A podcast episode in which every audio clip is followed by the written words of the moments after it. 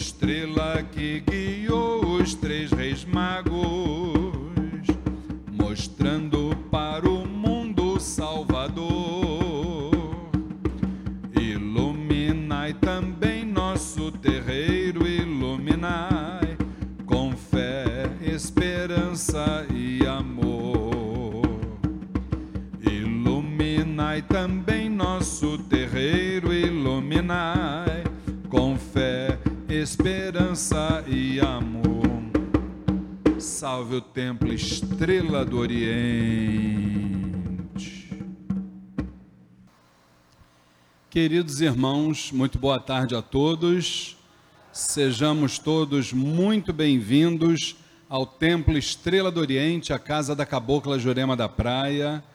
Que a luz do universo de nossos guias e orixás possa estar contaminando mentes e corações hoje e sempre.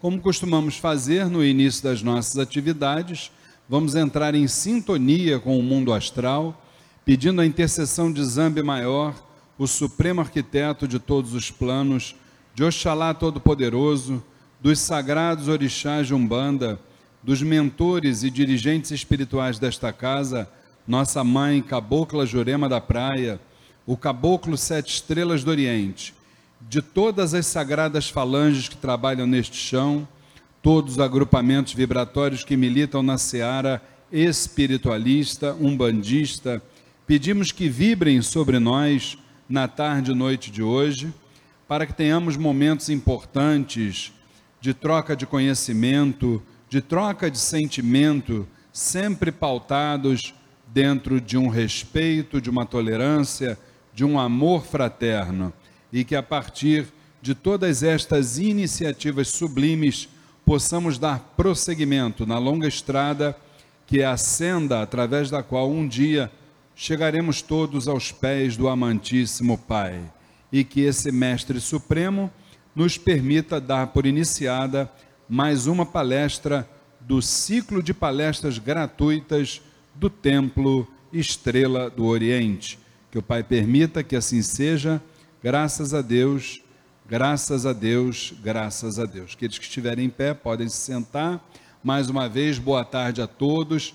Primeiramente aos irmãos que se encontram presencialmente aqui na casa da Cabocla Jurema da Praia, o Templo Estrela do Oriente, na rua Goiás, 548, bairro da Piedade, zona norte da cidade do Rio de Janeiro. Queríamos também cumprimentar todos os irmãos que nos acompanham virtualmente através das nossas mais variadas mídias, né? Graças a Deus o Templo Estrela do Oriente está aí com um leque de mídias, né? É, possibilitando que a mensagem do astral superior possa chegar a, aqueles que, como a gente costuma dizer, né? Que têm ouvidos de ouvir, né? E também o nosso boa tarde para os irmãos que, embora não estejam encarnados, mas também estão aqui nos assistindo o nosso Saravá fraterno. Queridos irmãos, eh, queríamos lembrar, como sempre fazemos, que o Templo Estrela do Oriente, desde a sua fundação em 2007, realiza mensalmente, todo primeiro sábado de cada mês, sempre uma grande palestra cujos temas estão sempre ligados ao espiritualismo em geral a Umbanda em particular. E hoje, mais um dia, mais uma data, é motivo de grande felicidade para todos nós. E eu começo falando um pouquinho, é, como se fosse assim um, um parênteses que eu abro antes dessa, do início desse tema de hoje, a linha do Oriente e suas falanges.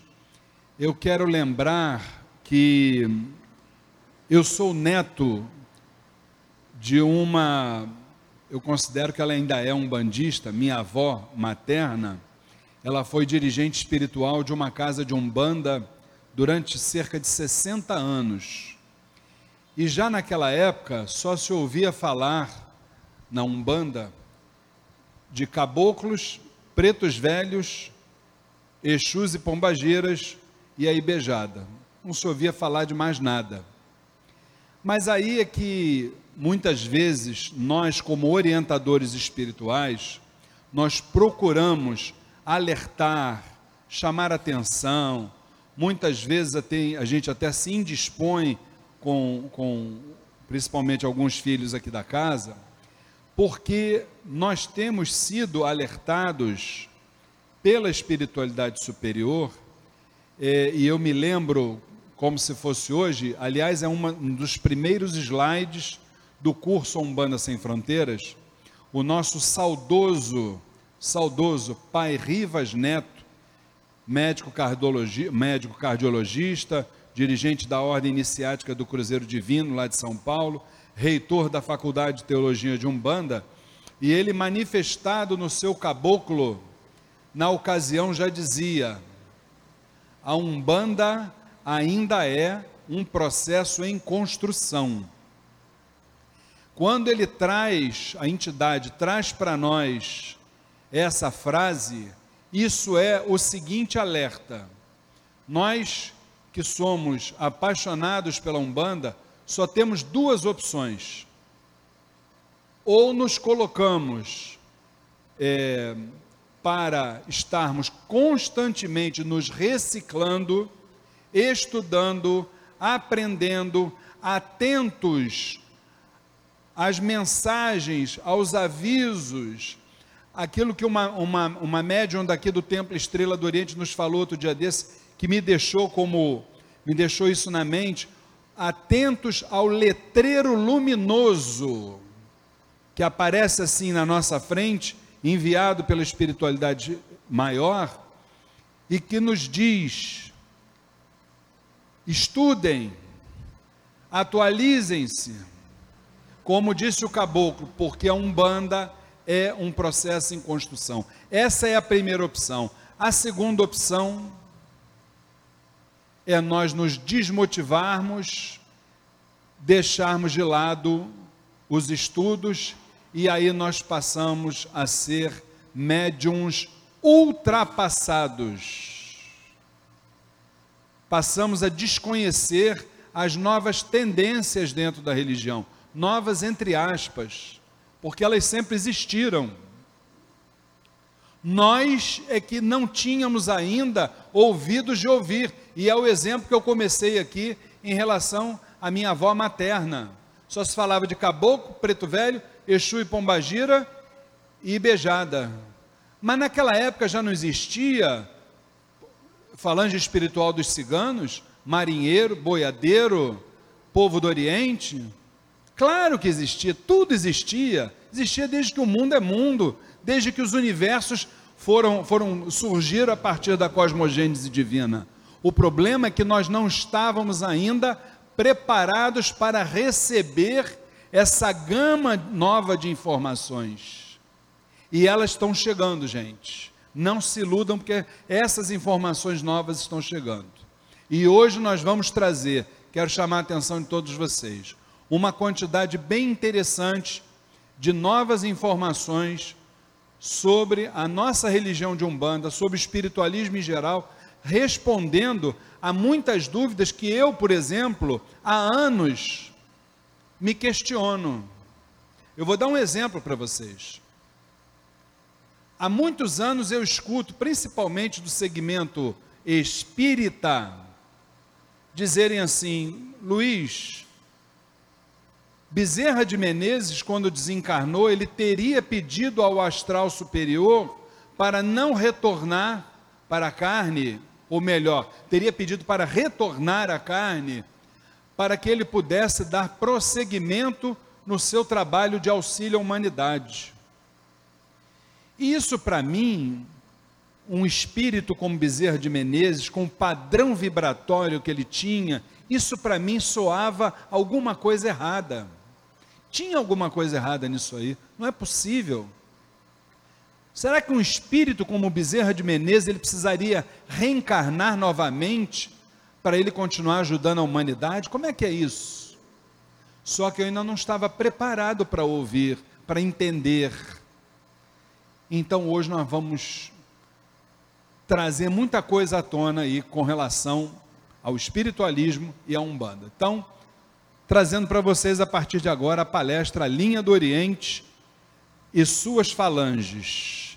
Entendam bem e reparem bem que eu estou colocando lá no tema da palestra, linha entre aspas. Prestem bem atenção, linhas entre aspas, tá?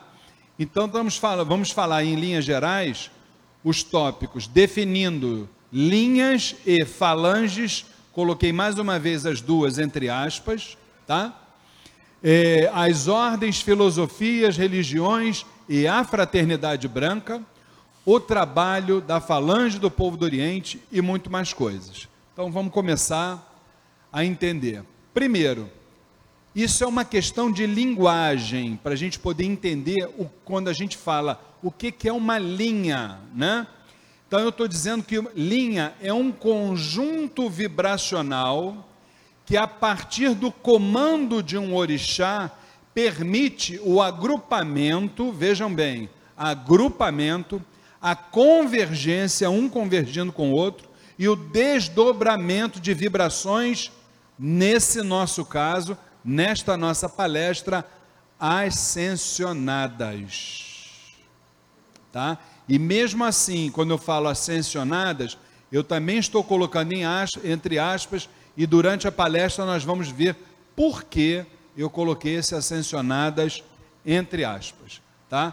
Então, só para vocês terem uma noção, se a gente sai um pouquinho da linha do Oriente, e se a gente for, por exemplo, para a linha, se a gente chamar isso dessa forma, a linha das matas, dos espíritos das matas, você tem que ter um orixá no comando, e nós sabemos que tem, ou pelo menos dois, né?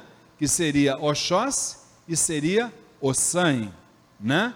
Então você tem um conjunto vibracional a partir do comando de um orixá, nesse meu exemplo, Oxóssi e Ossan, né? Permitindo que o agrupamento, a convergência e o desdobramento de vibrações. Só para fazer uma analogia com uma, uma questão e outra. Vamos em frente. Aí eu trago para vocês aqui as linhas. Um exemplo, vamos dizer assim, mais didático para a gente entender.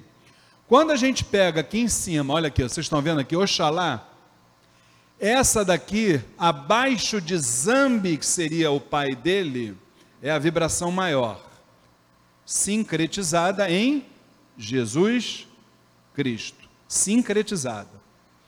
Dessa vibração suprema, todas as outras se desdobram. Deu para a gente entender? Então a gente vê aqui Iemanjá, a Senhora das Águas, se desdobrando em Oxum. Omulu se desdobrando em Nanã. Deixa essa daqui por último. Ogum se desdobrando em. De propósito eu coloquei Exu e não coloquei Exu. Por que, que eu coloquei Exu e com a crase? Porque, exatamente, porque ali eu estou falando do Exu da criação, que é o Exu Orixá. Não estou falando do Exu da regeneração, o Exu da transformação, que são os Exus que incorporam aqui nos terreiros de Umbanda, Tranca-Rua, Marabô, Tiriri, Maria Padilha por aí vai. Existe uma diferença bem grande. Um é o Exu da criação e o outro é o Exu da transformação. Tá? Que transformação, gente? Transformação da humanidade. Tá bom? Prosseguindo. Desdobra, desdobra, desdobrando Oxóssi para Ossan, desdobrando Xangô para Inhaçã, esses são alguns exemplos. E aqui, desdobrando a linha do Oriente, Nesse caso aqui não existem falanges, tá? Porque isso aqui, aquilo que a gente ouve falar, são as sete linhas primordiais, aquelas que surgiram primeiro na cosmogênese divina, a partir da determinação de Zambi, a partir daquilo que a gente ouve falar no meio acadêmico do Big Bang, tá? Então aqui nós temos a linha do Oriente se desdobrando em Oxumaré. Mas o que que Oxumaré tem a ver aqui com o Oriente? Já já nós vamos falar. Principais atribuições da linha do Oriente. Atenção. Permitir que entidades de grande potencial energético que não encarnam mais, olha aí ó, o exemplo do nosso Bezerra de Menezes, olha aí, ó. Que não encarnam mais, possam dar continuidade ao caminho da autoevolução espiritual. Primeiro, ele evolui.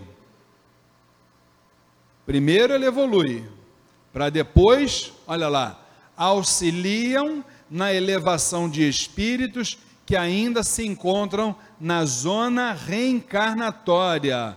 Vamos explicar o que é isso. A zona reencarnatória, deixa eu ver se já aparece agora. Já aparece, ó. Zona reencarnatória é isso aqui, olha.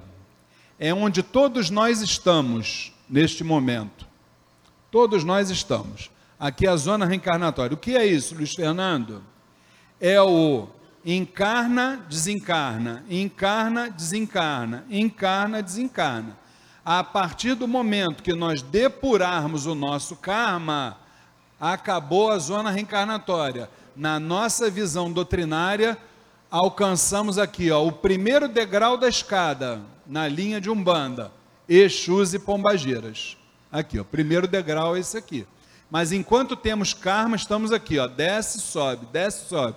Agora só temos que ter cuidado, porque a espiritualidade está nos propondo a regeneração.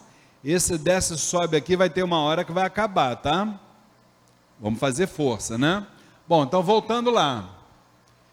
Deu para a gente entender aqui? Então já se sabe, já estamos colocando que aqueles espíritos de alto padrão vibratório, os bezerras Menezes da vida, entre outros, continuam no seu caminho evolutivo, não precisam mais reencarnar para ajudar aqui na Terra. Muito pelo contrário, ele vai se juntar a outros, a outros grandes expoentes da espiritualidade, tá? Para que possam é, trabalhar nesse, nesse, é, nesse particular. Meu irmão Cristiano, me dá, uma, me dá um help aqui, porque o, irmão Felipe ele está aqui nos, nos equipamentos. Fica com o microfone aqui, leva para a irmã ali que quer fazer uma perguntinha, para a gente poder caminhar. Pode fazer à vontade. Não sei se. Pode fazer. É, é parecido com a história de Allan Kardec. Oi? É parecido com a história do Allan Kardec. Também que ele não veio mais, né? Ele passou a transmitir através de, é, mais ou menos? Eu acho que no final da nossa palestra a senhora vai ter essa, essa pergunta amplamente respondida, porque a gente vai mostrar, através desse padrão energético denominado linha do Oriente, é.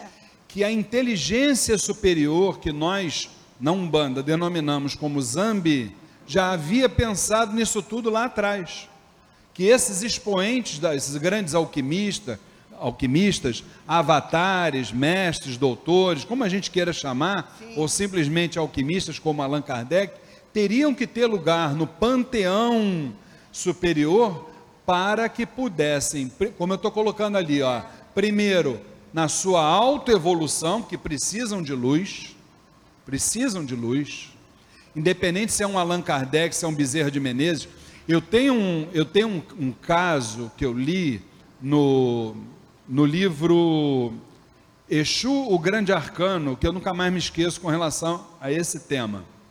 Ele diz o seguinte: o Exu Senhor. As entidades precisam de luz, os orixás precisam de luz, só quem não precisa de luz é a própria luz, que é Zambi maior. Então, quer dizer, não importa se é um Allan Kardec, um Chico Xavier, um Bezerra de Menezes, todos precisamos de luz, enquanto não retornamos para a casa do Pai. Tá? Então, vamos chegar lá, com certeza. Bom, se eu falo aqui que essas vibrações auxiliam na elevação de espíritos que ainda se encontram na zona reencarnatória, vamos entender o que, que são esses espíritos? Quem são esses espíritos? Qual é a definição vinda da espiritualidade para cada um de nós? Não importa o padrão de vibração. Olha lá, o que é um espírito? Isso é a definição da espiritualidade superior. Isso se encaixa em cada um de nós, gente. Eles estão definindo da seguinte forma: somos uma microenergia inteligente. Desculpe, eu tive que botar o inteligente entre aspas, tá? Permita-me, né? Com certeza, né? De alcance universal. Cada vibração nossa, por mais micro que seja, de alcance universal. Oriunda de Zambi, ou seja, sim, viemos lá da casa do Pai. Cujo, agora isso é que foi assim fantástico para mim esse essa essa colocação que eles fizeram. Cujo padrão energético remonta, primeiro, olha lá, a sua idade espiritual e segundo, as suas escolhas no presente. Porque se eles dizem para nós que o nosso padrão energético, eh, energético só remonta à nossa idade espiritual, a gente estaria caindo no determinismo. Então a gente não tem o que fazer, que tem o nosso karma lá, acabou. Não, não, não, não, não. Não é isso não. Aquilo lá é um componente, mas não é o único. As nossas escolhas no presente são tão importantes quanto. Tá? Então isso aqui é a definição de um espírito.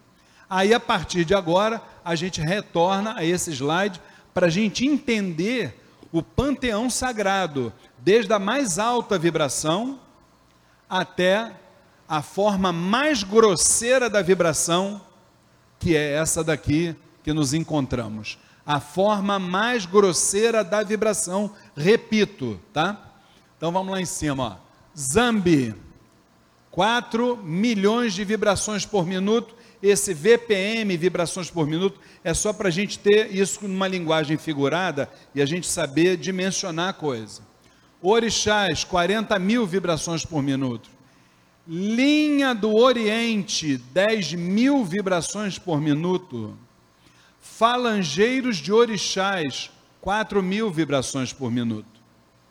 Aí vem as falanges, ciganos e beijada, povo do Oriente, duas mil vibrações por minuto. Caboclos e pretos velhos, mil. Exus e pombagiras, a vibração mais terra-terra, mais próxima de nós, 500 vibrações por minuto. Aí entramos na zona reencarnatória, onde estão todos, toda a nossa ancestralidade, nossos espíritos amigos que ainda vão reencarnar, estão todos aqui, e nós nos encontramos aqui, vibrando com as nossas formas, pensamento, por apenas 5 vibrações por minuto. Tá? Aí nós vamos entender isso aqui, gente. Se pular, ô Felipe, não pulou aí o slide. Vai agora? Foi.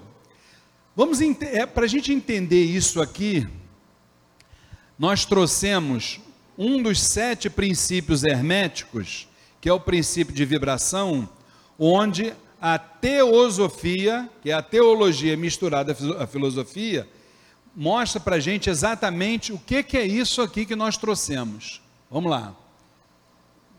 Querido Felipe, essa. essa... Vamos embora. Vamos lá, gente. O que que fala? Olha aqui, ó, Hermes Trismegisto, 2500 anos no Egito antes de Cristo. Primeiro, nada está parado tudo se move, tudo vibra. Primeira coisa que a gente precisa entender. E esse nada está parado, olha o que, que ele fala: as diferenças entre as diversas manifestações, primeiro, da matéria, segundo, energia, terceiro, mente, quarto, espírito, resultam de quê? Das ordens variáveis de vibração. Então, gente, Cada uma dessas manifestações que eu falei, matéria, energia, mente, espírito, cada uma delas vai vibrar diferente. Por quê? Porque está numa posição diferente da escala. Querem ver? Olha lá. Desde o todo, quem é o todo? Quem é o todo? Olha o todo aqui em cima, ó. vamos voltar lá. Olha o todo aqui, ó. Esse é o todo, ó. Zambi, a luz imaterial. Desde o todo, que é a pura energia, até a forma mais grosseira da matéria. Quem é a forma mais grosseira da matéria? Os bonitões aqui, né? Pois é. Tudo está em vibração. E aí o que, que ele previne para nós? Quanto mais elevada for a vibração, mais elevada será a posição na escala. Olha aqui, ó. Não temos dúvidas disso. Quanto mais a gente vibra bem, quanto mais a gente faz o bem para nós e para o nosso, pro nosso próximo, mais alta é a nossa posição na escala. Não é isso? E aí, é, onde é que eu parei? Quanto mais na extremidade inferior da escala estão as grosseiras formas da matéria. Quem são elas, né, gente? Cujas vibrações, olha o que, que ele diz, são tão vagarosas que parecem estar paradas. Qualquer semelhança terá sido mera coincidência, né, gente? Conosco, né? Hã? A vibração do espírito, aí já não é o nosso caso, né? Espírito fora da matéria, é de uma intensidade e rapidez tão infinitas que praticamente ele está parado, como uma roda que se move muito rapidamente, parece estar parada. Aí ele previne para nós, e é por isso que quando o caboclo falou lá que a Umbanda é um processo em construção, isso já era dito 2.500 anos antes por Hermes. Olha lá o que, que ele diz no final, ó. Entre estes polos, que polos? Desde o primeiro, lá em cima, até a forma mais grosseira da matéria embaixo, o que, que ele diz?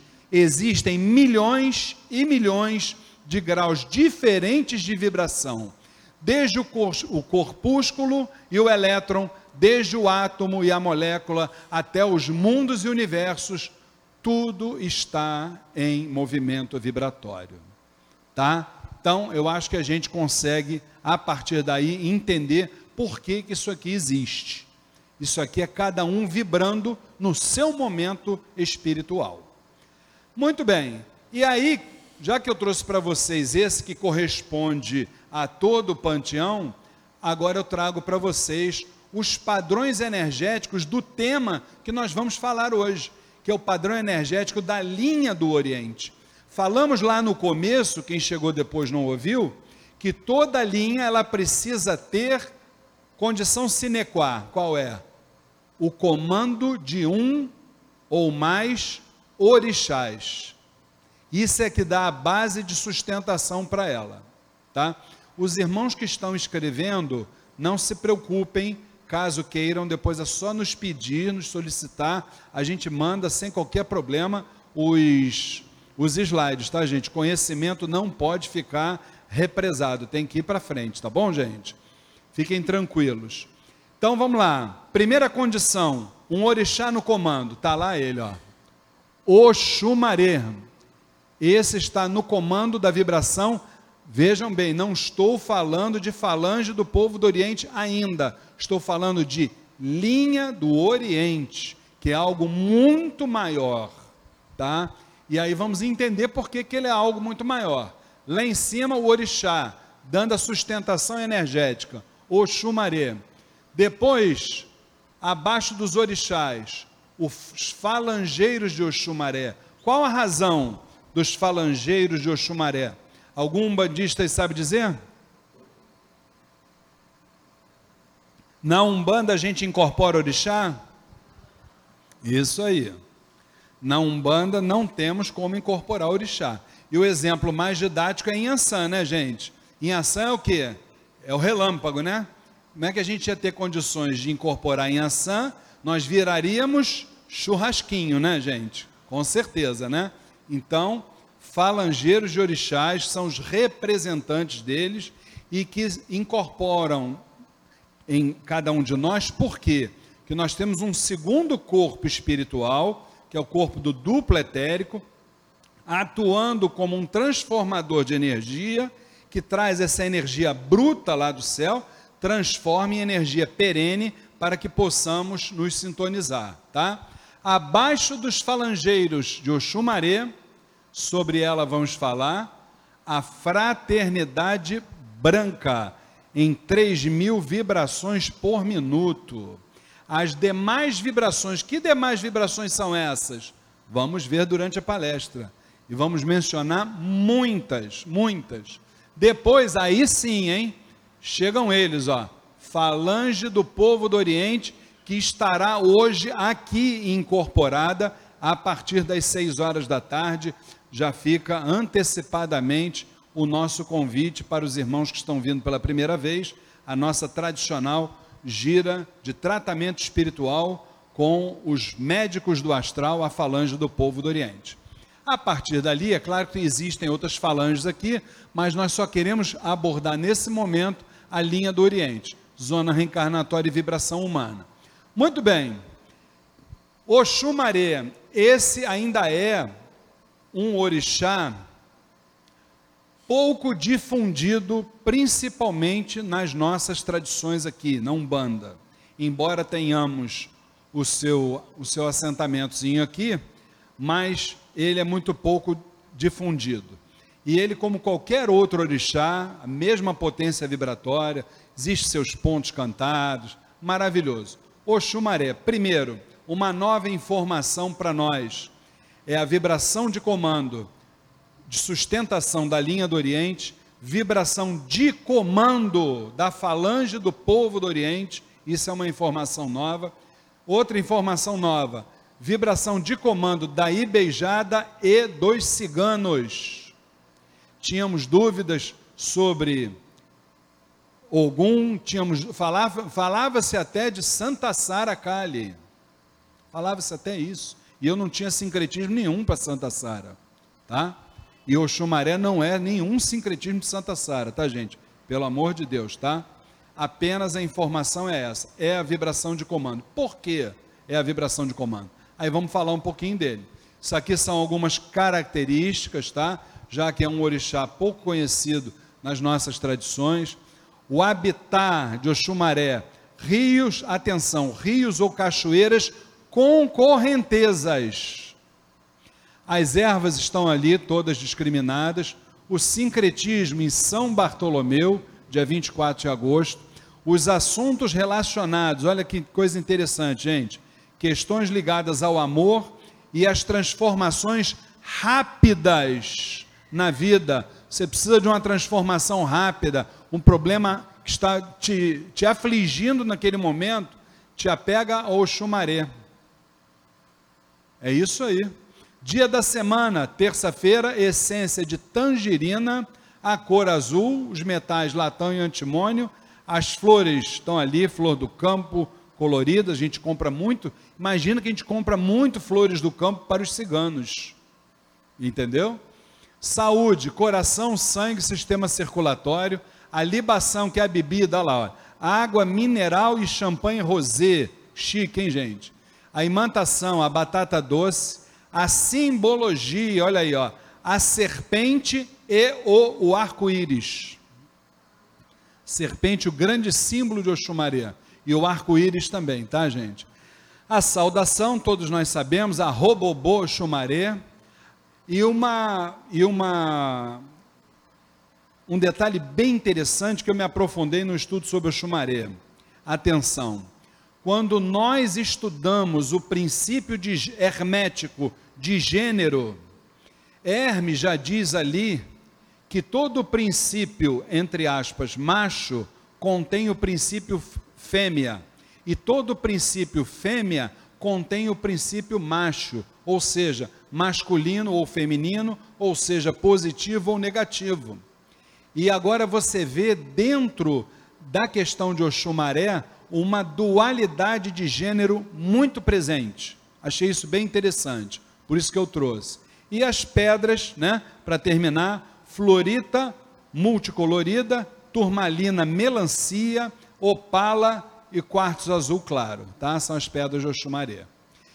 Outra coisa, gente, isso aqui eu fiquei de trazer hoje para vocês, o pessoal da, da turma, da 21ª turma do curso Umbanda Sem Fronteiras, quase que puxou minha orelha, mas eu tive que deixar para hoje, né? O, o, o Samuel, né? O pessoal, né? Poxa, Luiz, a gente não escuta falar muito, ah, eu tenho uma entidade que é do Oriente, aquele cigano é cigano do Oriente. Aí quando a gente fala cigano do Oriente, as pessoas inclusive confundem a falange dos ciganos com a falange do povo do Oriente.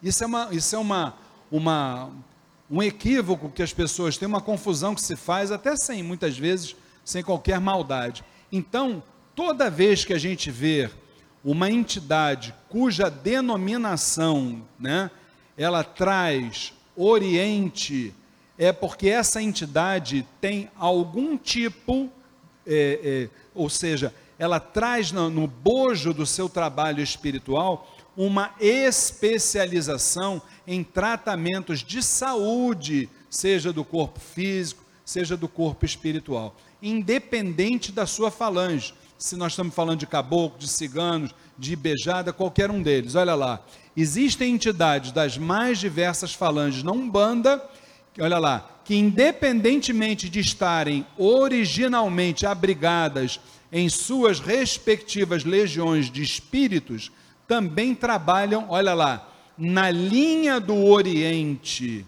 Não é que ela se misture, por exemplo, o caboclo é um caboclo da, da falange do povo do Oriente, tem nada a ver. É um caboclo que tem dentro da sua vibração originária, tá? A missão de trabalhar os assuntos ligados. Olha lá, os assuntos que são, olha, linha do Oriente, ou seja, estas entidades têm também, tá? como características os tratamentos visando a saúde do corpo e do espírito, além de colaborarem com o processo de transformação da humanidade. Eu gosto de dar um exemplo que ele é bem didático. A gente tem, por exemplo, um, um piripaque aí no coração no meio da rua. Passa a ambulância, leva a gente, leva para o hospital público. Quando tem um médico lá, né, que geralmente não tem, né? Mas quando tem médico lá para nos atender, você vai ser atendido pelo primeiro médico que tem lá. Aí tira você ali da crise, e se você tem um problema cardíaco, depois você vai se dirigir para um cardiologista. Não é isso, gente? Vamos fazer um tratamento. Na parte espiritual não é diferente. Você chega no terreiro de Umbanda, a primeira entidade que vai te atender, você chega, por exemplo, numa gira de caboclos, você está com um problema, uma hipótese financeiro, sentimental, profissional, isso aí são fatores que o, a, a falange de Exus e Pombagiras é especialista. Mas você está sendo atendido com caboclo. E depois você vai ser atendido com, com o decorrer do tempo, você vai ser atendido por Exus, por Pombagiras, inclusive no desdobramento de vibração, que isso é um outro tema bem interessante que a gente aborda no curso Umbanda Sem Fronteiras, sobre o qual a gente vai mencionar no final da, da palestra de hoje, tá? Bom, então já entendemos. O dia que a gente ouvir falar de termo, o termo Oriente em alguma entidade, a gente já sabe qual é a ligação que uma entidade tem com o caso. Bom, vamos entender então a diferença de uma linha, que nós já falamos, para uma falange. Atenção para a linguagem, tá? Quando a gente fala de falanges, o, o vamos dizer assim, o grande alquimista, né? o grande expoente desse tema, indiscutivelmente, é Camille Flammarion, tá? Na, uma de suas obras, que foi Pluralidade dos Mundos Habitados, ele nos traz a informação de que uma falange é composta por cerca de 400 mil espíritos que recebem o nome do seu chefe, atuam em multiplicidade, em desdobramento, em convergência e principalmente através da lei de afinidade. Vamos explicar o que, que é cada um desses itens aí. Muito bem. Então, quando eu digo assim, e a gente recebe muito dessas perguntas, né? Pai Luiz, explica para mim, fala para mim algo sobre, por exemplo, caboclo sete flechas. Então, vamos raciocinar. Se uma falange é composta por 400 mil espíritos, como eu vou ter condições de falar sobre uma entidade chamada Caboclo Sete Flechas? Se dentro da falange do Caboclo Sete Flechas existem 400 mil espíritos, como eu falei ali, olha, que recebem o nome do seu chefe. Como é que é isso? A vibração, a energia, ela vem, como eu gosto muito desse exemplo, ela vem lá da usina hidrelétrica de Itaipu. Aquela usina, eu chamo ela de Zambi, a força imaterial. Quando essa força sai lá da usina hidrelétrica de Itaipu, ela vai passando por, pelo quê? Pelas linhas de transmissão, tá certo? vai passando pelas subestações, eu consideraria as subestações os nossos orixás, e essa força que sai lá da hidrelétrica e vai passando pelas linhas de transmissão, o que, que vai acontecendo? Ela vai perdendo a sua tensão, a sua voltagem. Ela vai diminuindo a sua voltagem. Até chegar aqui no transformador. E o transformador que eu tenho aqui na rua, que é o responsável por pegar essa energia, trazer para aqui, para essa casa, para outra de um bando ali, para outra de um bando ali, para outra de um bando ali, esse transformador recebe o nome ali de caboclo sete flechas, por exemplo. É o letreiro, é como se fosse uma loja com letreiro lá na frente escrito caboclo sete flechas. E dentro dessa loja tem 400 mil espíritos. Por isso que o caboclo sete flechas está atendendo aqui, simultaneamente no terreiro ali da esquina, simultaneamente ali no outro, no outro e no outro. Deu para a gente entender como é que a banda toca? O que, que é uma falange? Por isso é que eu não posso, não tenho condições de dizer quem é o caboclo sete flechas. Isso é cada médium dentro do desenvolvimento, no, no, no, no, no tete a tete do desenvolvimento, naquela relação íntima, eu e a minha entidade, passo a passo, é que eu vou saber quem é o caboclo sete flechas, que é o exemplo, né? Tá? E aí atuam em multiplicidade, se desdobram. Quando eu falo em desdobram, eu estou falando de uma falange se desdobrar em outra sim. Ninguém sabia que a falange de boiadeiro iria existir. Hoje nós já sabemos que é um desdobramento da falange original de caboclos. Ninguém sabia que a falange de malandros e, e, malandros e marinheiros iam se desdobrar da falange de Exu. Ninguém sabia disso e é um desdobramento da falange. E por aí vai. Convergência é quando ele vai convergir com todas as falanges, trabalhando em nosso favor. Porque o consulente chega na frente da entidade, o consulente é um. Meu Deus, é um pobre coitado. Ele não sabe de que, que ele está sofrendo aquilo ali. Aí começa a chorar, se desesperar. Eu não sei por causa de que isso, meu caboclo. Eu sou uma pessoa tão boa, meu caboclo.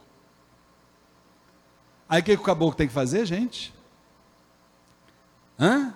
Vai ter que trabalhar em convergência com outras falanges. Normalmente, a hierarquia, a hierarquia constituída do médium que está ali atendendo, os orixás, as demais falanges, para começar a desembolar aqueles aqueles laços energéticos está tudo embolado de anos e, e séculos e milênios, até chegar naquilo ali. Eu tenho pena da espiritualidade, gente. Desembolar esses fios todos, Jesus amado.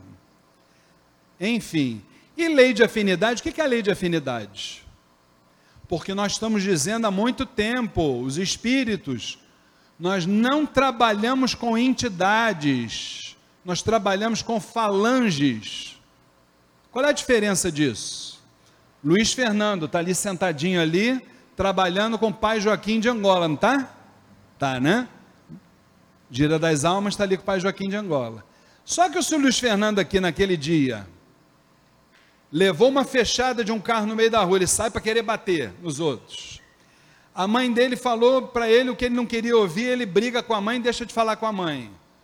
O irmão aqui da casa espírita fala o que ele não queria ouvir, deixa de falar, que é muito comum acontecer, né, gente? Né? Tiveste branco só por fora, por dentro a gente esquece, né? Entendeu? Entre outras coisas, naquele dia, o Luiz Fernando vai sentar ali para dar consulta com o pai Joaquim. No letreiro vai estar tá lá, pai Joaquim, as fichas lindas, pai Joaquim. Mas quem vai estar tá ali dando consulta é o Júlio César e seus blue caps. Simples assim. Porque é uma coisa chamada lei de afinidade. Não adianta. Vai encostar em mim o espírito que estiver afim com o meu padrão vibratório. Não vai me dizer que eu vou meter bronca no meio da rua o dia inteiro e vai encostar perto de mim aqui Bezerra de Menezes, Ramatiz. Para, né? Para que não dá, né? Mas é o que o pessoal fala, viu? O pessoal, o que tem de gente incorporando Jesus Cristo, Madre Teresa de Calcutá, aí não é brinquedo não, mas vamos em frente. Deus é mais. Gente, Falange do povo do Oriente. É isso aqui, olha. O que, que é? Características principais. Uma legião de espíritos que compõem, primeiro, o sagrado panteão de Umbanda. Está aí, ficou. Vamos, inclusive, dizer para vocês que as casas de Umbanda que trabalham com a falange do povo do Oriente têm uma grande missão fraterna com outras casas de Umbanda. E vou revelar isso para vocês. Muitos irmãos de outras casas de Umbanda ainda não realizam sessões específicas da falange do povo do Oriente, não é por maldade, não é por nada, é porque desconhecem alguns elementos que são fundamentais, por exemplo, o ponto cantado, entendeu? Os pontos cantados, entre outros fatores. Então, para nós, cabe a gente divulgar essa maravilha, esses elementos maravilhosos que estão contidos dentro da falange do povo do Oriente, para que eles possam, de uma forma específica, é, é, atuar em toda a sua plenitude em favor da humanidade. Muitos, inclusive, têm uma salinha de tratamento espiritual. Eu conheço casos assim. Tem só a salinha lá de tratamento espiritual, mas não realiza a sessão do povo do Oriente ainda. Mas no momento certo vai chegar, tem a menor dúvida. Então, olha lá. Isso é o que, gente? Essa falange é uma roupagem fluídica, aquilo que os espíritas chamam de ideoplastia, né? São os médicos do espaço, são os enfermeiros do além, compostas por entidades das mais variadas origens, isso qualquer falange é. Tá? Atuação nos tratamentos dos corpos físico e espiritual colaboram na, re, na regeneração da humanidade. Agora, esse último é uma informação preciosíssima, gente. No momento que a gente hoje em dia vai para frente do médico, todo ruim, todo encrencado, o médico vira para você, ou grande parte deles, né? Diz assim: é virose, ou então é rotavírus. São esses dois nomes que eu mais escuto dizer, né? Isso quando você não chega lá com um problema gravíssimo e aí junta lá um monte de médico e não consegue descobrir o que, é que você tem. Então é nesse momento, não se esqueça, olha lá, ó, intuem a medicina terrena nos mais variados procedimentos que acontecem em todo o planeta. É aquele momento daquele médico que está fechado com a parte espiritual, que não está bloqueado, né? Fechado não, bloqueado, né? Não se liga em parte espiritual, e aí a coisa não chega à intuição. Já aqueles outros, como por exemplo, eu cito o exemplo Existe hoje uma legião bem interessante que é a da Associação Médica Brasileira Espírita. Bem bacana isso, gente. Porque quando o membro da academia ele se abre para a espiritualidade, ele deixa de ficar limitado. Ele tem como ver o ser humano talvez de uma forma um pouco mais o que holística, quem sabe, né? Então vamos lá, gente. Algumas características do povo do Oriente, está ali trigo em grãos, postos de molho de duas a três horas antes do ritual, aveia feita em mingau grosso, maçãs, peras, uvas, abricor, damasco seco, morangos, abacaxi, tâmaras, melancia, a bebida, suco de morango, de abacaxi, hidromel, que é a mistura de água com mel, e alguns colocam até baunilha em fava. Os atabaques, aqui na nossa casa, na sessão do povo do Oriente para a chegada e para a subida dele não são utilizados, tá? É o cântico ou com violão. Eu já vi numa outra casa é, o cântico com uma irmã que tocava teclado, ficou a coisa mais linda do mundo também, muito bonito, tá? Mas a tabax eu nunca vi usar, não. Não quero dizer que uma outra casa não vá utilizar, tá? Mas aqui nós não utilizamos, não. Até porque também tem uma coisa. Eu costumo dizer que a sessão do povo do Oriente aqui é a gira mais universalista que nós temos. Aqui nós cantamos Padre Marcelo Rossi, é, cantamos música evangélica. Tem gente aí ó, do lado aqui que fica feliz da vida que a gente canta. Entra na minha casa, entra na minha vida. Gente dando pulo de alegria aqui do lado, gente. Pode ter certeza, tá? Tem problema nenhum. Nós aqui falamos de todos com amor, com carinho, com respeito. Se a recíproca não é verdadeira, não é problema nosso. Beleza, gente? Vamos em frente. Outras características: dia da semana, quinta-feira, desdobramento da vibração, já falei, é isso aí, o chumaré, os habitais, colunas, colinas descampadas, praias desertas com pôr do sol, banho de alfazema ou de olíbano, de preferência em essência, cores, todas as gamas de amarelo, a saudação, shalom, e aí estão as guias também dentro da visão doutrinária da nossa casa, tá? Gente, então isso aí é o povo do Oriente. É, na falange vou citar apenas algumas das entidades, é claro que existem dezenas, centenas de outras, mas a gente menciona a doutora Mariana, que é a entidade de frente na nossa casa, aqui no Templo Estrela do Oriente, mestre Raziel, doutora Laura Miller, mestre Calil Mandu, mestre Zaritame, entre outras, tá? Aí a gente sai do povo do Oriente e vamos começar a entender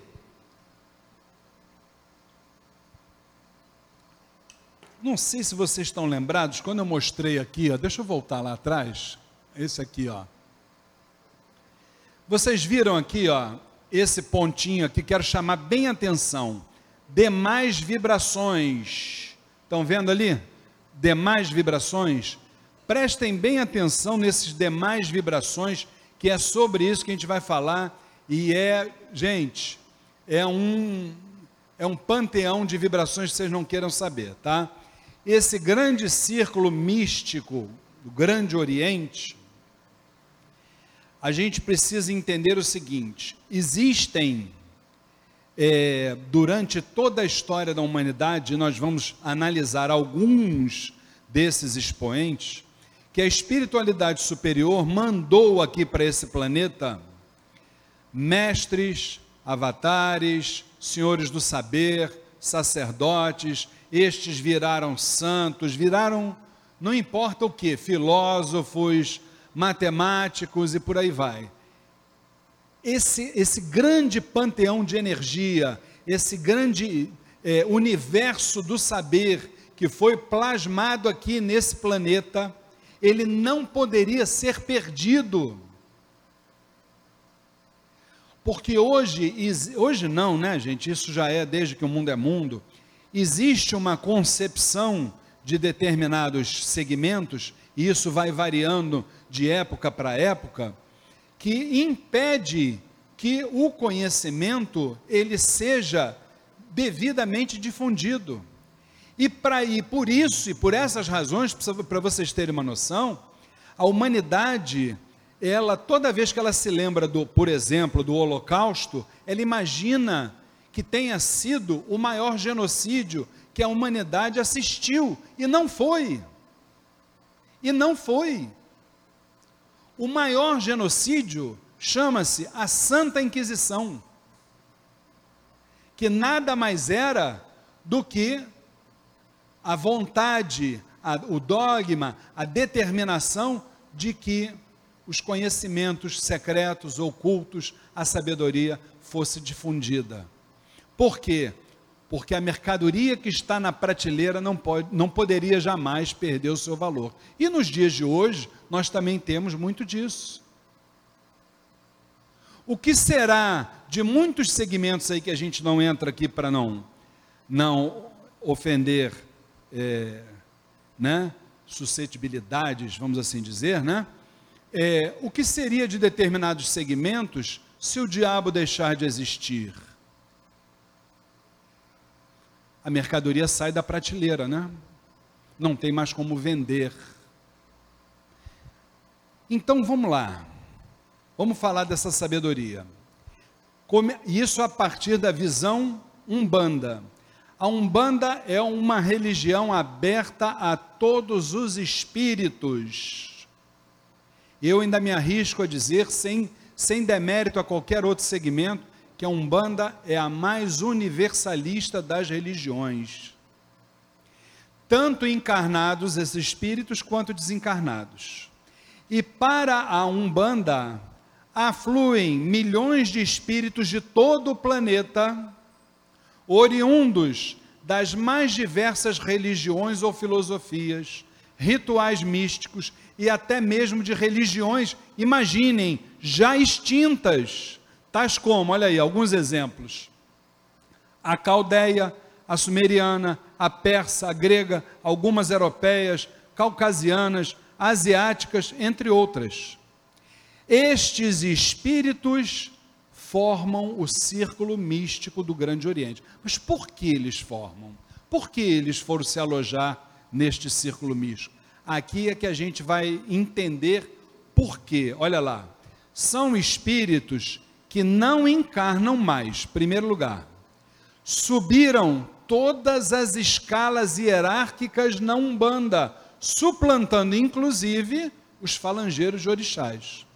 Só que, segundo e seguindo a teoria da evolução, onde tudo vibra, tudo amadurece, nada está parado, precisam continuar o seu caminho de retorno ao lar definitivo. Onde é o lar definitivo?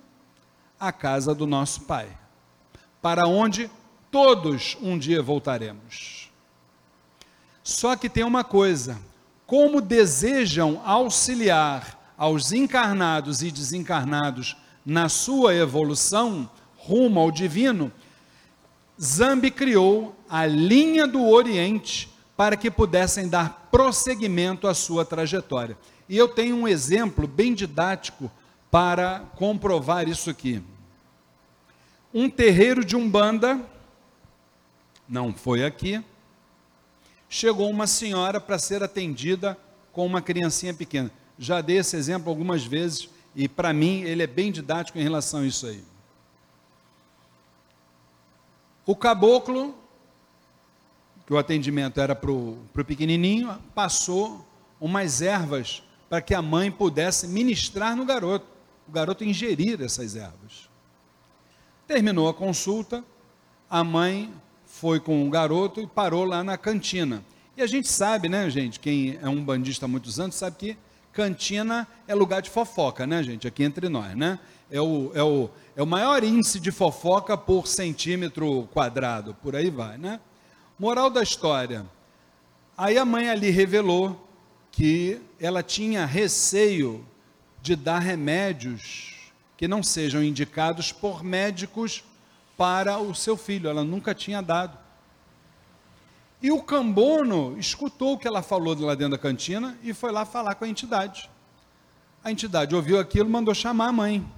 Quando a mãe chegou ali na frente da entidade, a entidade falou: Olha, eu compreendo a sua preocupação com o seu filho e eu quero lhe colocar à vontade para você fazer o que eu lhe determinei fazer para a criança. Pode ministrar o remédio para a criança sem qualquer problema e se você quer algo que te dê a certeza que você precisa, eu sou Bezerra de Menezes. Meus irmãos, eu e minha esposa estamos aí, a gente não gosta de falar de anos dentro da Umbanda, porque vão chamar a gente de velho, né?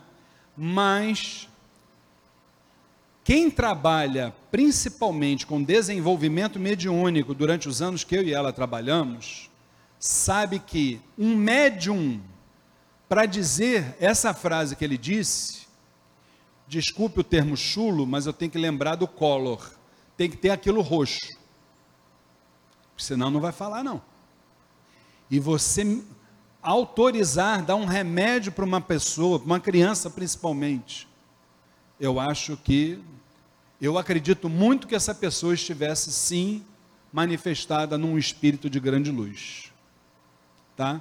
Então, é, isso é uma prova, para mim, pelo menos inequívoca, de que todos esses espíritos de grande luz, de grande evolução, eles estão indiscutivelmente trabalhando também na Umbanda.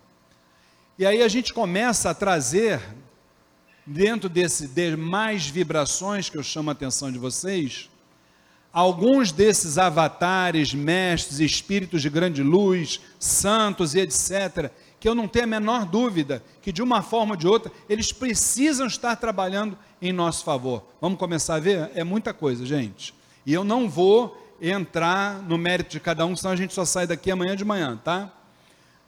Aqueles pelo menos mais conhecidos. Vamos lá. Já são quatro horas? Jura, gente? Jura? Então nós vamos parar aqui antes de entrar neles. Vamos fazer rapidamente 15 minutos de intervalo e a gente já volta. Um pé lá, outro cá. Quem está vindo pela primeira vez lá atrás, tem banheiros, tem cantinas e a gente já volta rapidinho. Um pé lá, outro cá. Até já. Bom, meus irmãos queridos, então vamos voltando aqui para a segunda etapa da palestra, a linha do Oriente e suas falanges. E eu quero então relembrar a vocês que a partir de agora nós vamos trazer aqui essas demais vibrações, que isso aqui é que é o fundamental para nós exatamente, exatamente entendermos como ficou esse panteão sagrado que trabalha no auxílio do, do, do, funcionamento dos terreiros de Umbanda e, obviamente, outros segmentos religiosos também. Não é uma exclusividade da Umbanda, não, tá? E eu não vou me.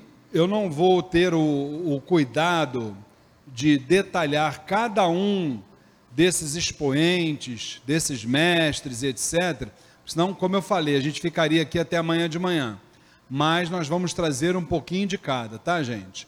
Então vamos lá. Se der tempo, a gente ainda vai ter umas perguntinhas aí no final. Então, vamos chamar esses, esses, vamos dizer assim, essas vibrações que se colocaram lá como demais vibrações, vamos chamar isso como legiões, tá? Apenas uma questão de linguagem. A legião de André Luiz. Eu só quero chamar a atenção, antes de eu começar a falar de todos eles, uma coisa importante. Eu vi num terreiro de Umbanda um médium dizer que estaria trabalhando incorporado na falange do povo do Oriente com uma mestra ascensionada. Então, eu diria para vocês, sem dúvida nenhuma, que com certeza não é uma mestra ascensionada que está baixando ali no Templo Estrela do Oriente ou qualquer outro terreiro. Porque quem sabe o padrão de um mestre ascensionado sabe que não temos a menor condição, a menor condição de, de, de nos sintonizarmos com esse tipo de vibração. Agora, nós sabemos que cada falange ela se desdobra. Então nós não temos a menor dúvida de que muitas vezes são mensageiros, são tarefeiros daquela falange, por exemplo, ali no exemplo, André Luiz, Bezerra de Menezes, entre outros. Vamos só deixar isso bem claro, porque a gente sabe que a mente humana, ela é pródiga, né, em, vou dizer aqui o termo chulo, né, em viajar na maionese, né? Então, para amanhã ou depois a gente ter gente dizendo que incorporou Bezerra de Menezes, Ramati, Jesus Cristo, isso não vai custar muito, tá, gente? Então, vamos deixar isso muito bem claro para começar. Então, obviamente, André Luiz, a última encarnação que a gente tem notícia, um médico sanitarista no Rio de Janeiro, autor das obras Nosso Lar, entre outras. Bezerro, é, o Bezerro de Menezes, considerado o médico dos pobres e o apóstolo do Espiritismo. Então, no caso de Bezerra, já está respondida, então, aquela questão que eu falei no início da nossa palestra hoje e que muito me deixava confuso. Quando eu escutava alguns irmãos do segmento espírita dizendo: olha, Bezerra teria pedido, quando desencarnou ao astral superior, teria pedido para reencarnar novamente para poder é, dar prosseguimento no auxílio à humanidade. Só que quem estuda uma parte espiritual sabe que um espírito como Bezerra de Menezes não tem a menor condição de baixar a sua vibração para o nosso padrão energético aqui e aqui viver. Isso teria que ser uma coisa muito difícil de acontecer, mas muito difícil mesmo. Então, está aí completamente configurado onde hoje Bezerra de Menezes trabalha através dos seus, vamos chamar dessa forma, dos seus ministros, dentro da Umbanda, dentro do Candomblé, dentro do Espiritismo, ou dentro do espiritualismo, ou seja lá quem for, atendendo quem necessita tá? Vamos embora. É, na, na, na, na Legião dos Doutores, dois também são expoentes, que são o Dr. Fritz. Nós tivemos muitos médiums dizendo-se incorporados ao Dr. Fritz, que é o mesmo caso que eu acabei de, de pronunciar aqui a vocês, e aí a gente já, já começa a ver o, o, o antagonismo dos procedimentos, né? Você vê uma, uma mensagem do próprio Dr. Fritz, olha lá. Onde se cobrar doações de qualquer espécie ou se cortar os pacientes, meu espírito estará ausente. Quer dizer, isso já é uma forma completamente antagônica do que a gente viu até hoje aí nos médiuns manifestados no Dr. Fritz. Uma, um outro expoente é o Dr. Herman, e ele traz para nós: experimenteis a saúde integral, mesmo que algum órgão se encontre comprometido, sem que isso altere o ser em profundidade, consciente de que o fenômeno biológico da morte somente encerra o ciclo carnal, jamais a vida. É, essa manifestação do Dr. Herman, ela vai de encontro aos nossos estudos e também a um trabalho que hoje existe e a gente sempre fala sobre ele, que é um trabalho também para nós ímpar, ímpar, é, no consolo aos, aos aflitos que perderam os seus parentes recentemente, que é o, o projeto Cartas de Fátima, liderado pelo meu querido irmão Fernando Bem.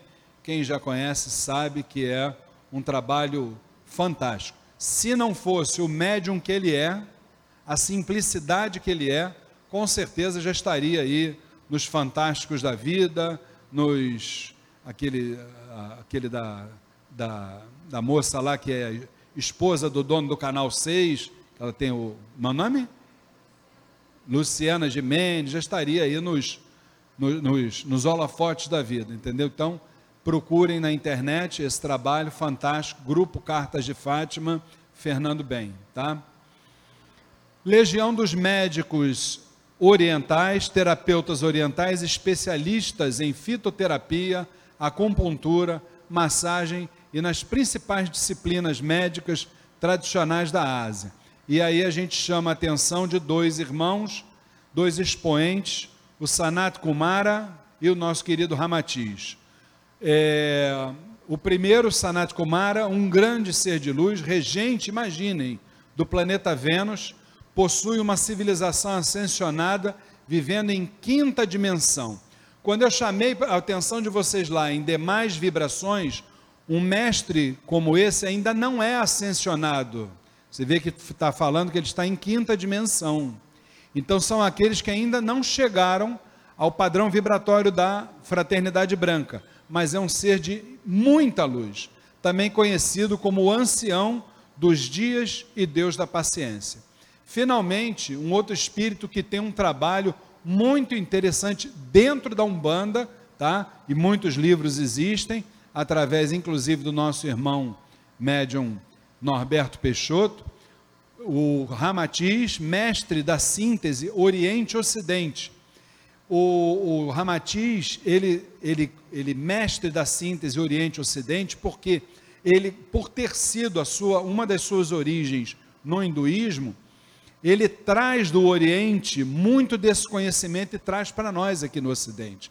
Viveu na Indochina no século X, foi instrutor de um dos é, inumeráveis santuários iniciáticos da Índia, espírito muito experimentado nas lides reencarnacionistas, já se havia distinguido no século IV, tá?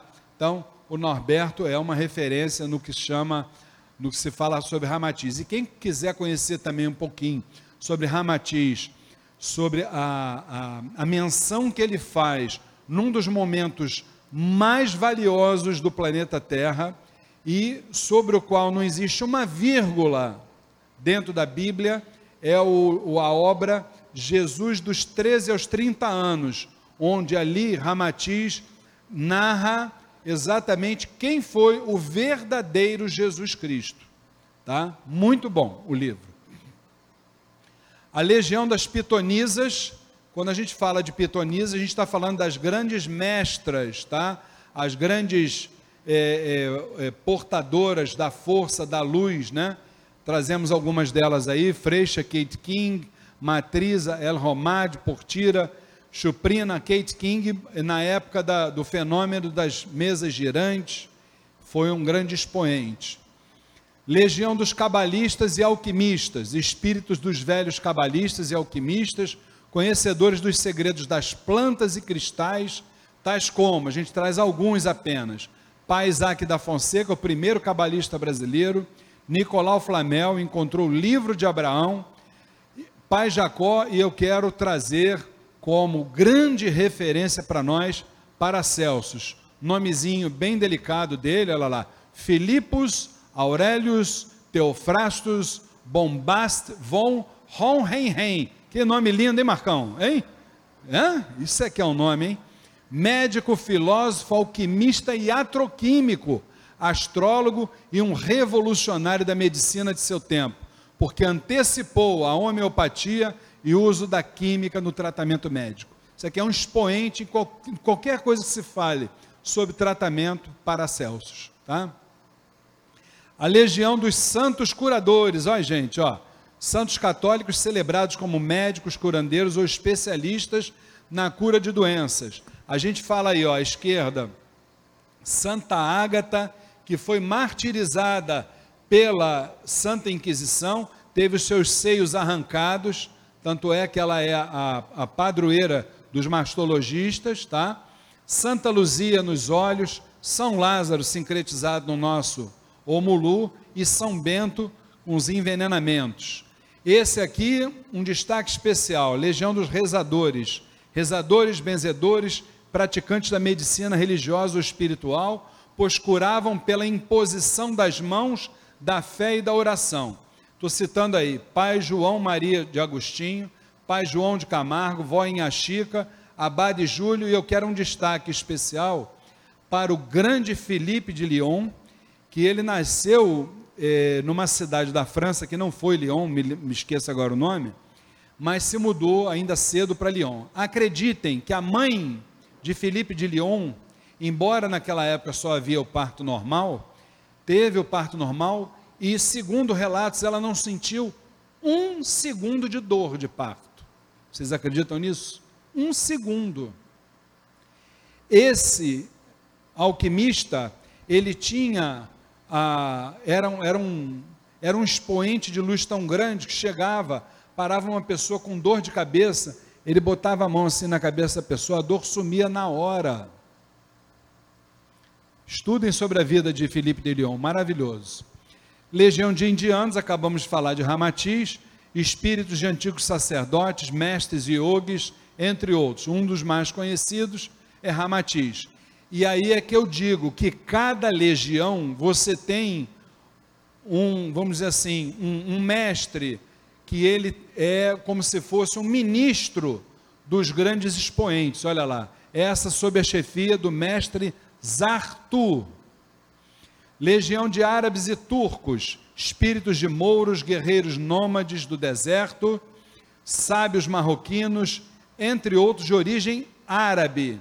A maioria, em suas últimas encarnações, foi muçulmana. Há também uma legião composta de rabinos, cabalistas, mestres judeus, que ensinam dentro da Umbanda a misteriosa cabala. Está sob a chefia de mestre Jimbaruê.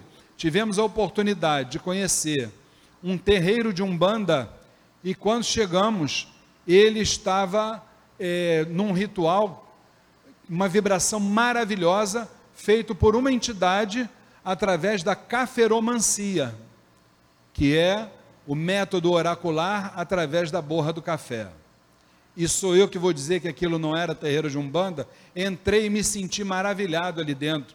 Vi figuras de caboclos, vi figuras de Exus. Para mim era um terreiro de umbanda como qualquer outro, tá? Sob a chefia do mestre Jim Baruê chinês, mongóis, entre outros, espíritos de chineses, tibetanos, japoneses, mongóis, entre outros. Curiosamente, uma legião que está integrada por espíritos de origem esquimó, que trabalham muito bem no desmanche de demandas e feitiços de magia negra, sob a chefia do mestre Ori do Oriente. Legião de egípcios, espíritos de antigos sacerdotes, sacerdotisas, e magos de origem egípcia, sob a chefia do mestre Inhoaraí. Gente, tudo aquilo que a gente mencionar sobre Egito é um local que está com certeza absoluta para todos aqueles que estudam uma espiritualidade, é um local que está acima do bem e do mal, tá? É, talvez seja o, talvez não, na minha opinião, é o local mais espiritualizado do planeta Terra, berço de grandes religiões, de grandes filosofias.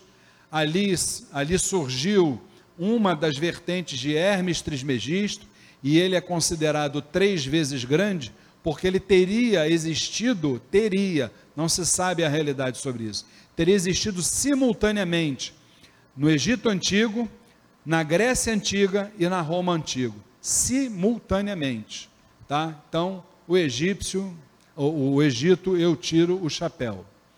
Maias, astecas, toltecas e incas, espíritos de xamãs, chefes e guerreiros desses povos. Engraçado, olha só que coisa, gente. Sob a chefia do mestre Yucatán, luz do Oriente.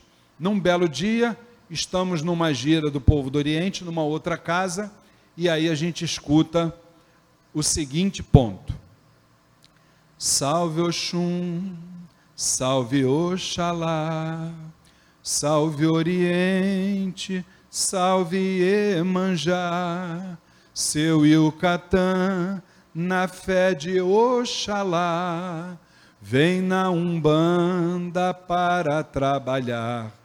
Isso aí é a prova inequívoca da ligação de todos esses grandes avatares da espiritualidade com a nossa religião.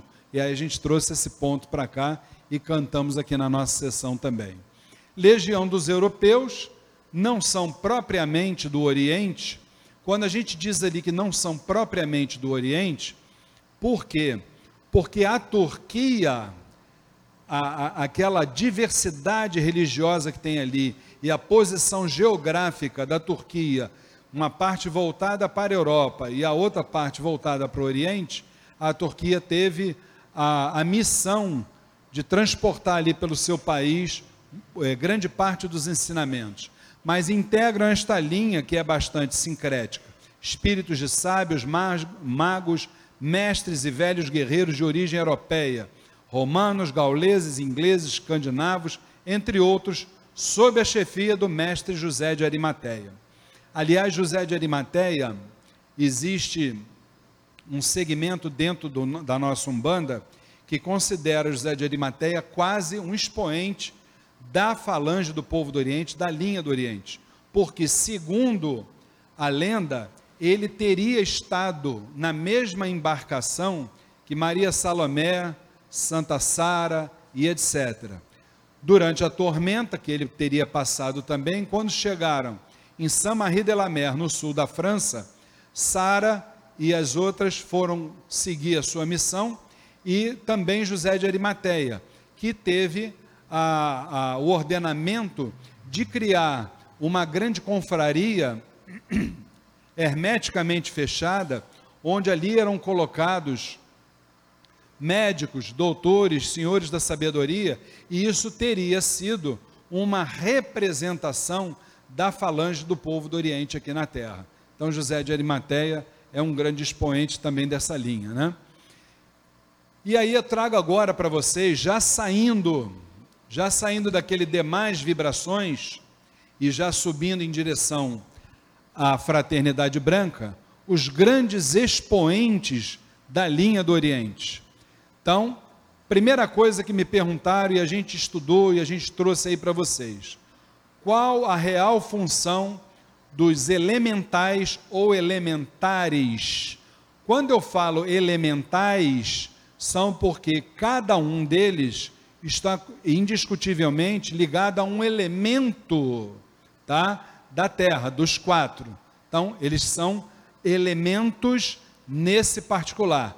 Quando, vocês, quando nós usamos na linguagem elementares, porque eles são de, de, de, de, de importância elementar em todo o conjunto da obra. Senão, vejam só, existem espíritos inteligentes, eu coloquei inteligente entre aspas, já vou explicar, que auxiliam, veja bem, gente, no controle de toda a natureza, olha aí, sob a supervisão de vibrações superiores. Então, o que, que eles são?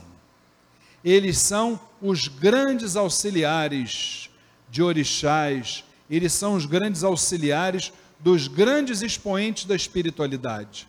Quem são eles? Ondinas, força sutil hídrica, elemento água. Os silfos, a força sutil eólica, elemento ar. As salamandras, força sutil ígnea, no elemento fogo. E por último, os gnomos, a força sutil telúrica, no elemento terra. Como é que eles chegaram até ali? Qual é a posição? Qual é o fundamento desses elementais? Na escala da evolução, não são só eles, todos nós. Existem muitas literaturas sobre isso. Eu posso citar inclusive a própria Joana de Ângeles, para manter a questão mais espírita, que diz que a humanidade ela participou dos cinco ciclos da vida. O primeiro deles, o astral. Viemos da casa do Pai. Segundo ciclo, segunda forma de magnetismo, terrestre viemos para cá. Depois a terceira, passamos a ser minerais, do plano do magnetismo mineral.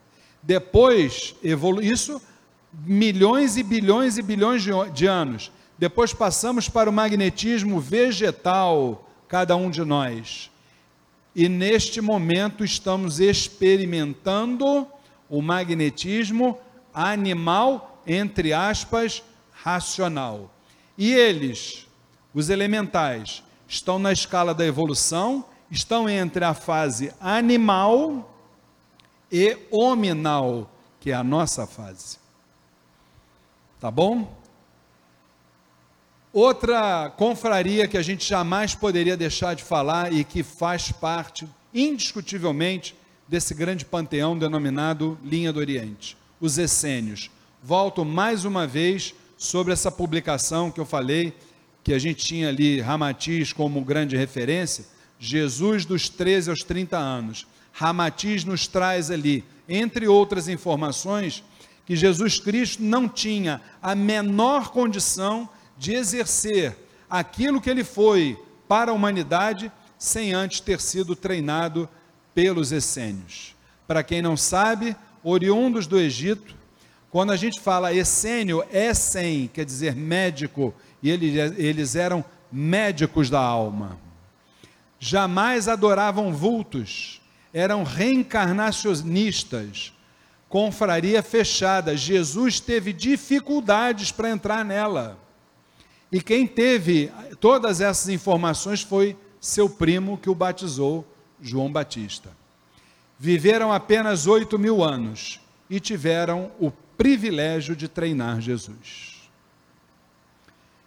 Finalmente, eles, a grande fraternidade branca, tá?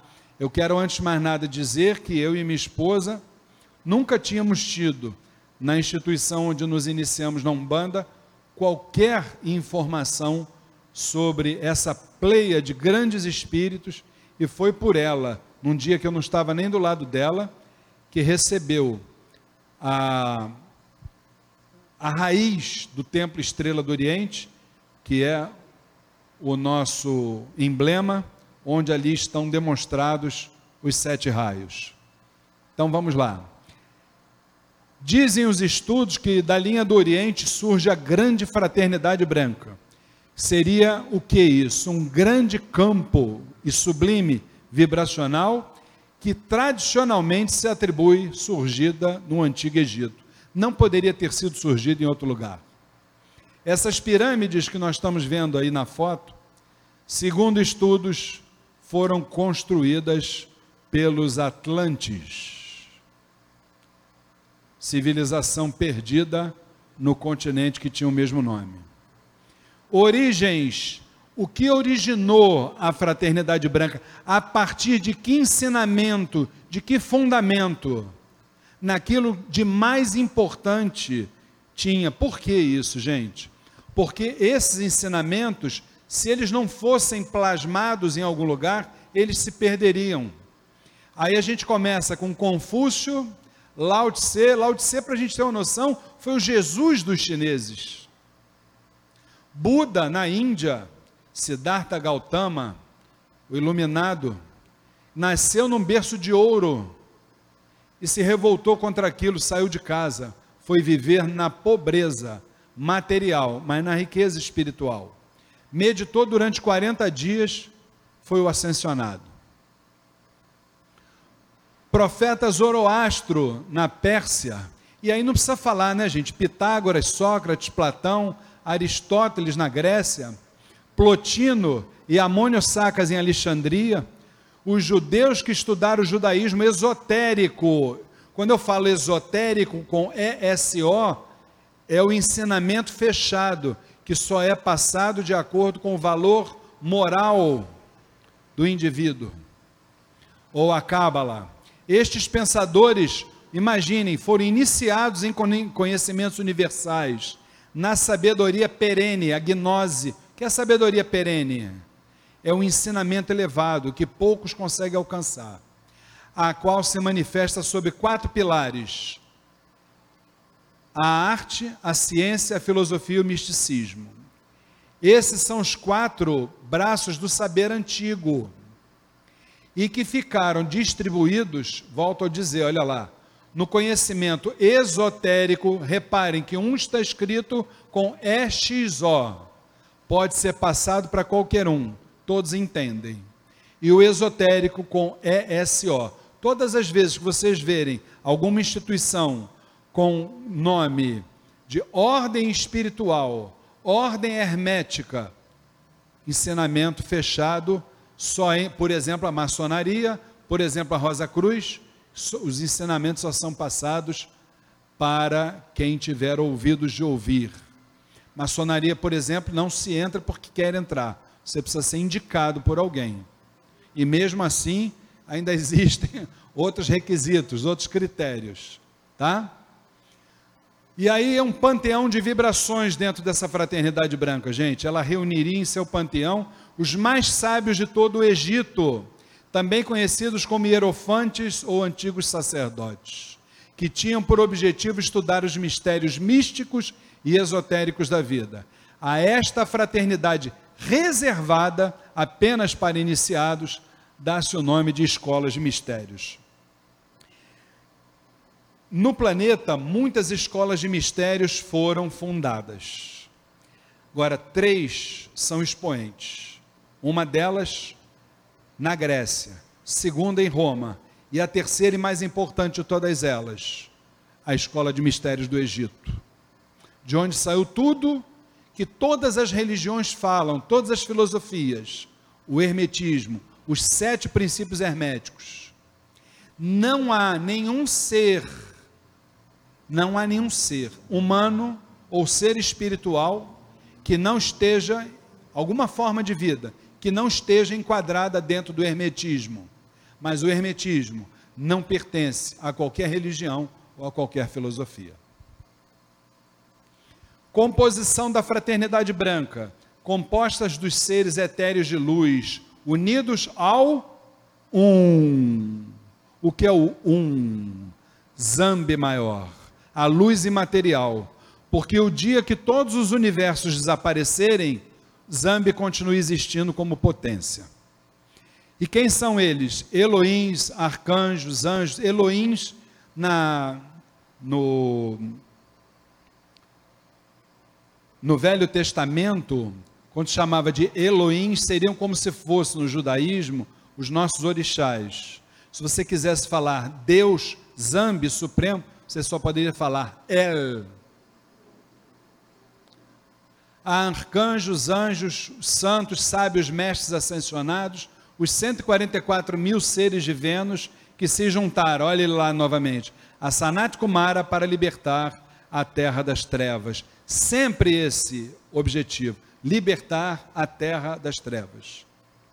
Outros mestres ascensos que não atingiram ainda a ascensão, padrões energéticos, mas que lutam para ajudar a evolução das almas da Terra e outras dimensões, não só da Terra, mas de outras dimensões também, para que se encontrem o caminho da luz.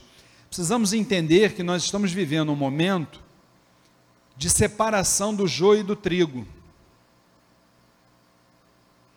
Aqueles que não se enquadram na proposta da espiritualidade superior estão sendo direcionados para mundos afins, ou seja, que a sua vibração esteja devidamente equalizada com esses mundos. Só que, independente disso, toda essa espiritualidade de luz continua trabalhando, inclusive por esses espíritos, que não reconhecem a existência, quer dizer, sabem da existência da luz, mas não dão o braço a torcer. Vamos dar um exemplo aí. O espírito de um Hitler. Esse jamais tem permissão de encarnar aqui na Terra. Entre outros, que promoveram realmente grandes massacres, né?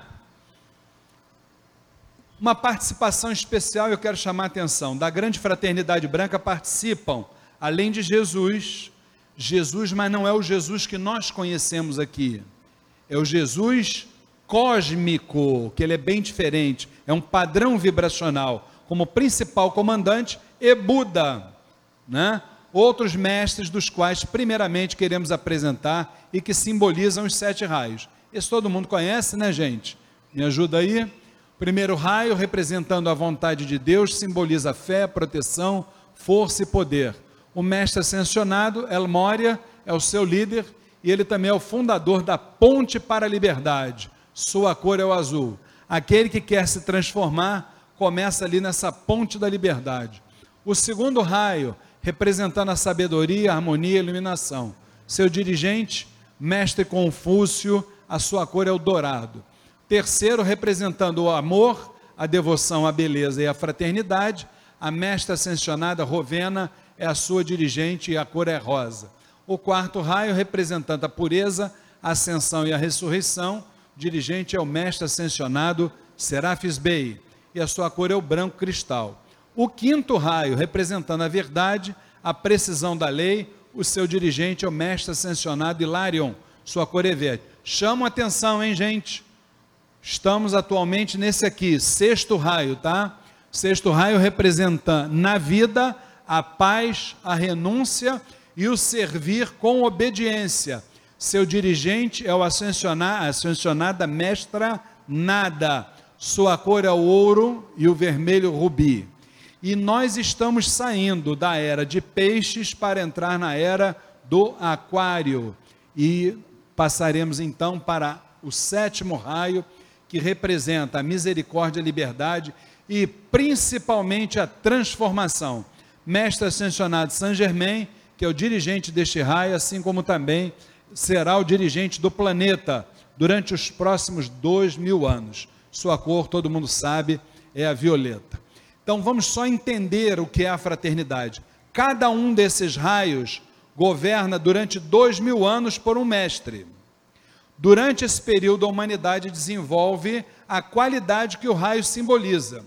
Nos nossos últimos dois, dois mil anos, foram regidos pelo mestre cósmico, Jesus, o sexto raio, a era de peixes, que representa o que? Paz, renúncia, devoção e dedicação. Mas estamos falando que o planeta está em transformação. Então, os próximos dois mil anos serão regidos pelo sétimo raio, entraremos definitivamente. Para mim, já entramos, tá? Na era do Aquário, representando a misericórdia, a liberdade e a transformação.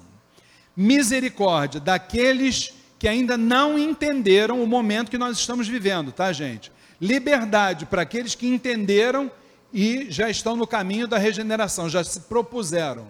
E a transformação, que é o grande símbolo, né? O mestre ascensionado Saint Germain é o dirigente, assim como será o dirigente do planeta, cor violeta. E aí a gente conclui, lembrando que o africanismo entrou na Umbanda, porque tudo vem das Áfricas, gente. Primeiro ser humano da África o africanismo entrou na Umbanda com as linhas de força atuantes no universo, assim como ameríndios, os índios brasileiros, os incas, os maias, os astecas, entre outras culturas. entraram por terem sido extintos. Olha aí o que eu falei para vocês. Ou então, mais perigoso ainda, olha, por estarem em fase de extinção, eu botei entre aspas, tá, gente? Para a gente não generalizar. Em extinção pelo cristianismo. E não querem deixar que se perca o saber acumulado de milênios.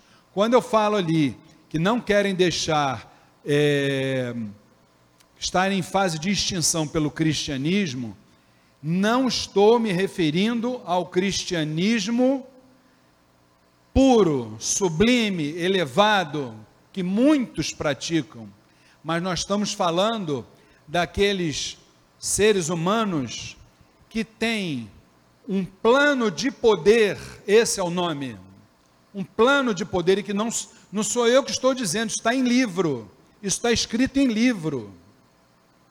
E que usam a fachada, o letreiro de cristianismo, e que de cristianismo ali não tem nada, tá? Para tentar calar os grandes ensinamentos, os grandes avatares que a humanidade teve a possibilidade de conviver. Mas só o bem é eterno, né, gente?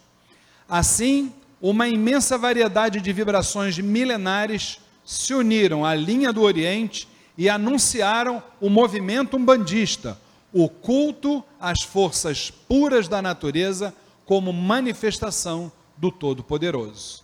E aqui a gente encerra no nosso último slide com um relato que eu achei bem interessante para a gente refletir sobre a linha do Oriente. O que é ela? A linha do Oriente é o relato de um acontecimento originário, no qual inúmeras forças do universo agem com a finalidade de dar sentido a uma realidade significativa. Então eu acho que isso aí é a prova de que Desde lá, a cosmogênese divina, o nosso Zambi maior, não importa se nós chamamos ele de Zambi, se chamamos de Deus, se chamamos de Alá, se chamamos de Adonai, se chamamos de Jeová, não importa o nome, mas ele já havia previsto tudo o que hoje está acontecendo. Enxerga mais com um olho do que nós com três. Então, todo o conjunto da obra foi construído visando os dias atuais e o que ainda vem pela frente aí. Fala, meu irmão Antônio, leva ali o microfone para ele. E aí a gente termina aqui com essa eu, palavrinha. Eu tenho uma curiosidade. Se eu souber vamos lá. saciá-la, vamos lá. Na capa do livro Magia, tem o ponto do caboclo da lua. Nesse ponto está incluído um hexagrama com uma linha que passa pelo triângulo das lanças no arco e desce isso seria o ponto de um mestre oriental em parceria com o caboclo da lua? Aquela linha que você está falando, ela é a linha que dá o ângulo que determina a vibração originária do caboclo da lua, que era a vibração de Oxóssi. Não, que tem lá, tem um hexagrama, aí tem uma linha. É essa mesmo. É, que vai descendo. É essa mesmo. Dentro do panteão das vibrações, se a gente pegar o ponto dele e colocar ali, nós vamos ver que dá o ângulo para a vibração de Oxóssi direitinho. Mas por que o hexagrama no alto? Olha, eu vou ser muito sincero, eu lidei com um aparelho do Caboclo da Lua durante 26 anos e minha esposa 20 e tantos também. Esse aparelho do Caboclo da Lua, que Deus o tenha, que foi meu pai espiritual, ele era difícil de eu conseguir tirar ensinamento dele. Não é essa moleza que a gente tem hoje aqui não, tá? Não é essa moleza aqui não. A gente terminava a sessão, ia lá para dentro do roncó dele, muitas vezes a gente via assim na cara deles, ah, vem aquele chato novamente, né? Pois é, era eu. Então, a gente espremia, espremia, espremia, e de vez em quando caía só uma gotinha. E ele só dizia assim para mim: Isso aí, ele falava assim mesmo, isso aí é o pulo do gato. Calma aí, que no momento certo você vai saber. É mironga, é. Antigamente falava, é mironga. Então ele dizia isso para mim: Isso é o pulo do gato. Agora eu não posso falar, não. Mas ensinou bastante coisas para gente, tá? Muito bem. E agora com vocês, tem alguém? Ainda temos mais um minuto de pergunta. Tem uma perguntinha? Meu irmão. Olha, quem tiver mais perguntas, gente, por gentileza, nosso WhatsApp é 999 495 494 999 495 494. Pode mandar pelo WhatsApp. Se quiserem mandar o e-mail de vocês, a gente manda os slides da palestra. Como eu falei, o conhecimento não pode ficar retido, isso tem que caminhar e fiquem à vontade. Fala, Felipe. Pai, na sua opinião, é, qual seria a tônica principal dessa nova era, né, a era da transformação? O que, que nós, seres humanos, não podemos mais deixar de fazer, na sua opinião? Meu irmão, eu acho que a tônica principal nessa nova era é indiscutivelmente o nosso calcanhar de Aquiles, o ponto fraco de toda a humanidade. Por quê? É aquilo que a gente costuma falar, a gente se torna até repetitivo, né? O homem já foi à Lua, está querendo chegar em Marte, tem aí celulares, aparelho, tecnologia. Tá? Quem olha pela aparelhagem parece que o homem é um ser de primeira dimensão, né? evoluidíssimo, fez um monte de máquinas maravilhosas, só que não consegue resolver o seu principal problema. Sabe qual é? O relacionamento com o outro. Então, esse é o calcanhar de Aquiles de toda a humanidade, é o relacionamento humano. Então, nessa nova era, nós temos que ter em mente o seguinte: o que, que a espiritualidade pede a nós? Nós somos seres errantes, beleza, não tem problema nenhum. O erro, quando não há o dolo, a vontade de errar, não é problema nenhum. Está, é, é, vamos dizer assim, isso é inerente à, à tua condição humana. O que você não pode, ou pelo menos a espiritualidade pede que não deve, é você errar com vontade de errar. E esse erro maior é você não se relacionar com o teu próximo. Esse é o, grande, na minha opinião, a grande meta. Por quê? Porque nós conhecemos seres humanos é, muito inteligentes, que fazem aí mestrados, doutorados, pós-graduados nisso, pós naquilo, não sei o quê, mas não consegue se relacionar com o outro. Então, isso, na verdade, é muito conhecimento na cabeça e pouco amor no coração é como se fosse o conhecimento jogado na lata do lixo, não tem serventia alguma. Então, se me pergunta, esse é o grande desafio nessa era da transformação, da regeneração. Ou nós vamos aprender que o outro tem defeitos como nós temos, mas tem mais virtudes do que defeitos, ou então nós não vamos chegar a lugar algum. É aquele ditado que a espiritualidade que trabalha aqui sempre fala: o que, que a gente quer para a nossa vida. Ou a gente vai ter razão, ou a gente vai ser feliz, uma coisa ou outra. E por aí para. Tá bom, gente? Estamos em cima do nosso laço. Eu quero, com muita energia, com muita alegria, que vocês batam palma, porque lá vem ela, a nossa dirigente espiritual, Flávia Barros. Faz barulho aí, pessoal! Ela fica morrendo de vergonha, gente. Minha esposa e dirigente espiritual Flávia Barros, chega para cá que nós estamos, é, estamos aparecendo ali na novela das oito, minha filha. É, nós precisamos bater palmas não para Flávia Barros, mas para o Luiz Fernando, né? Pela aula maravilhosa que ele nos proporcionou. Obrigado. Eu não tive condições de assistir a aula toda, com certeza depois vou assistir do lado dele, que ele gosta de rever, né? Mas é, peguei um pouquinho aqui, um pouquinho ali, e a gente percebe que o Luiz Fernando ele está sempre se esforçando, buscando algo de novo para passar para gente como ensinamento. E isso é assim, para nós todos, principalmente que somos é, da casa, é, estamos aqui sempre acompanhando todo esse trabalho que ele realiza, é muito importante, porque a gente está sempre aprendendo. E eu digo, ele é uma enciclopédia, né? Ele está sempre é, é, é, colocando tudo aquilo que ele aprende em nosso benefício, em benefício da casa, em benefício de todos aqueles que vêm aqui. E eu o admiro muito por conta disso, né?